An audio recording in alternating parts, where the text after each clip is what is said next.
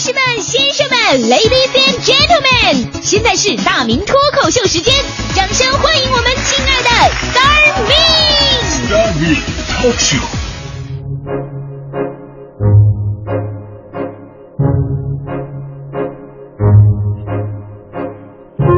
欢迎各位来到今天的大明脱口秀，我是大明啊。大伙都知道，我们主持人呢，这个工作虽然是一个很普通的职业，但是呢，这个主持人也有自己的特殊性，因为我们都是在这个台前工作的，大家伙儿呢平时经常听到我们的声音，所以呢，我们一旦有事儿啊，真的很难请假，所以呢，我们是小病忍着，大病拖着，只要能喘气儿就得来上节目啊。别人呢，你说有的时候还能换个班儿啊，找个主持人替换一下。我不行啊！你看我这个板块“大明脱口秀”，你找别人算怎么回事呢？是吧？当时我后悔，我说我干嘛叫大明脱口秀呢？我怎么不叫爱谁谁的脱口秀呢？有一次我肚子特别的疼，我尝试跟我们领导请假，我说领导，我家肚肚子疼，我想请个假。结果我们领导非常直截了当的拒绝了我，说不行啊，你是一个大老爷们儿，肚子疼有啥可怕的？你给我忍着吧。我说领导，这玩意肚子疼不分男女啊，这玩意这疼啊！结果领导非常愤怒，说大明啊，你说你节目就俩小时，一眨眼就过去，你给我忍着忍。我说领导，你你家一眨眼需需要两个小时那么长啊？他说病这个东西吧，它不能忍，它会扩散，你知道吧？我忍了，我这肚子疼，你万一变成胸口疼，然后变成脖子疼，然后脑袋疼，然后全身疼，万一恶化了呢？我这还恶化了，首都人民就再也听不到我的节目了。听不到节目，他们能开心吗？不开心能上好班吗？首都人民不上班，世界经济到时候都得崩溃啊！世界经济崩溃也就算了，世界经济崩溃会引起全球经济危机，再一次引起爆发世界大战，你说怎么办呢？领导，你就想想，你眼睁睁的因为我肚子疼引发世界第三次这世界大战，你你忍心吗你？接着领导说说大明啊。最近你这个收听率调查呀，你二十五岁到四十岁上班族的收听率是零，所以大明你想多了，没那么大影响力。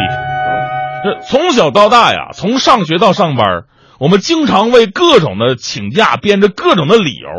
上学的时候理由是最单纯的，那些理由呢不是感冒就是发烧，时不常的还要参加什么亲人的葬礼啊。临到毕业的时候，班主任老师要给每位同学写评语。他在我的毕业评语上是这么写的：说你是我见过最多灾多难的学生。上班以后呢，随着智商的提高，咱们请假的理由也越来越复杂了，尽量的做到有理有据、合情合理，而且还要突出故事情节性，不能简单的用我有病来低估领导的智商。比方说，啊这些理由啊。我的狗把车钥匙吞下去了，我得带狗去兽医那会儿。有人盗用我的身份证去诈骗我，被带到公安局了。昨天晚上陪老婆练车的时候，他把车开到沟里了，我现在还在医院里边。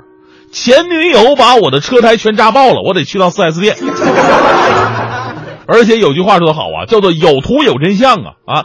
前两天就有安徽一个哥们儿特别的较真儿，他怎么回事？他牌瘾犯了，想打麻将，不想上班了。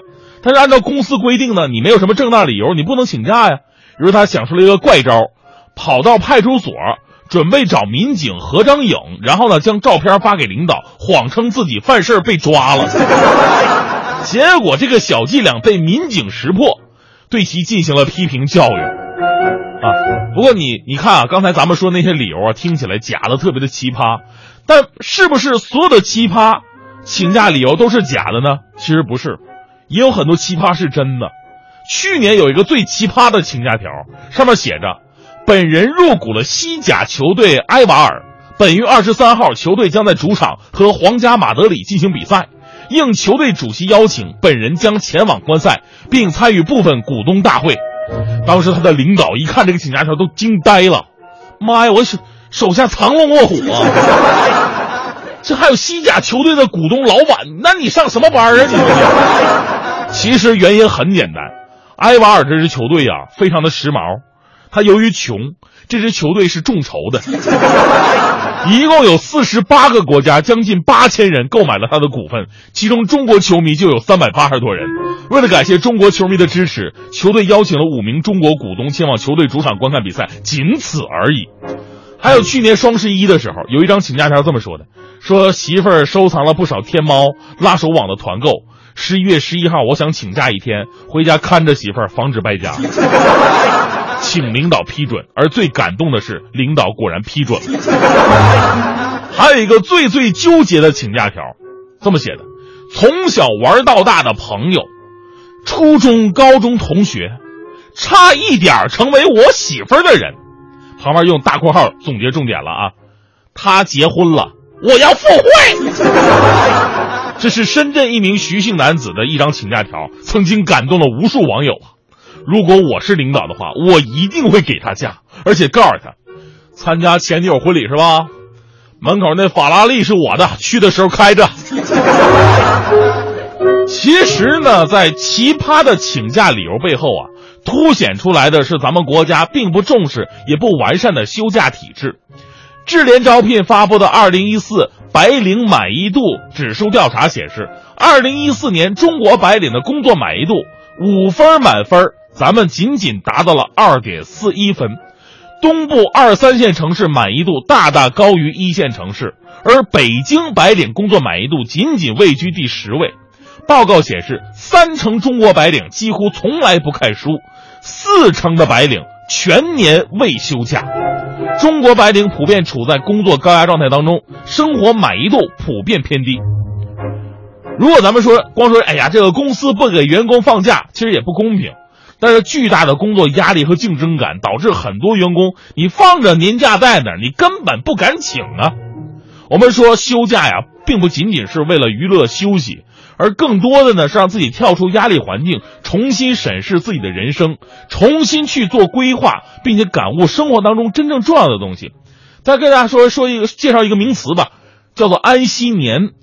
这个安息日大家伙儿可能都知道啊，跟我们双休差不太多。这安息年呢，是古代以色列人的一种习俗，就是每隔七年之后，会有一年的时间呢，什么都不干，也不从事工作啊，耕作劳动。同时呢，也会赦免债务人的债务，释放奴隶，给予自由等等，让自己、让家人以及周遭的人，甚至是自己的土地，都获得一个喘息的机会，将来呢，才有更好、更长远的发展。这个习惯，在一些国家和地区，包括一些教徒的身上，一直保留到今天。他们也称之为间隔年，在这一年去做自己想做的事情。但是说咱们呢，咱们不敢奢望什么一年都安息。正常，你产假你回来都发丢工作是吧？所以今天的这期节目，希望咱们每个人都有一种啊，这个休假更新自己的意识，要敢于请假，并且呢好好规划一下。同时，也希望企业呀应该充分尊重并且鼓励员工去请假。你养狗还得经常带出去溜溜呢。我们现在大多数人呢，太缺少一个完全属于自己的时间了，无论是年还是日还是小时。正因为如此，我才特别羡慕并且敬佩那些敢于放下一切的人。比如前不久啊，最流行的那封辞职信怎么说来着？对，世界那么大，我想去看看。简单的一句话，却包含着无数人的心声和共鸣。但你说真正能做到的，或者是真正敢去做的，又有几个人呢？我也不是没尝试过。当时我想，我最多不干了呗，反正我要放大假，大不了不给工资。那天我就跟人说：“领导，我要休假。”明天我不干了，我就走了啊！领导问你为什么呀？我说世界那么大，我想去看看。领导问我，哦，这个理由不错呀。对了，大明，你在北京一个月的房租是多少啊？我说房租，我住的地方五五千块钱一个月。哦，那你吃饭的开销呢？我说我比较能吃，四千块吧。领导还问我，大明，听说你处个对象，你不打算给对象买个包吗？你要买耐克的吗？当时我就怒了，说：“领导啊，不是谁给女朋友买包买耐克的包啊？你侮辱谁呢？最刺眼的是李宁，不是领导，你跟我说这些，你干啥玩意儿啊？我还有很多工作要做呢，明天的节目还没写呢。”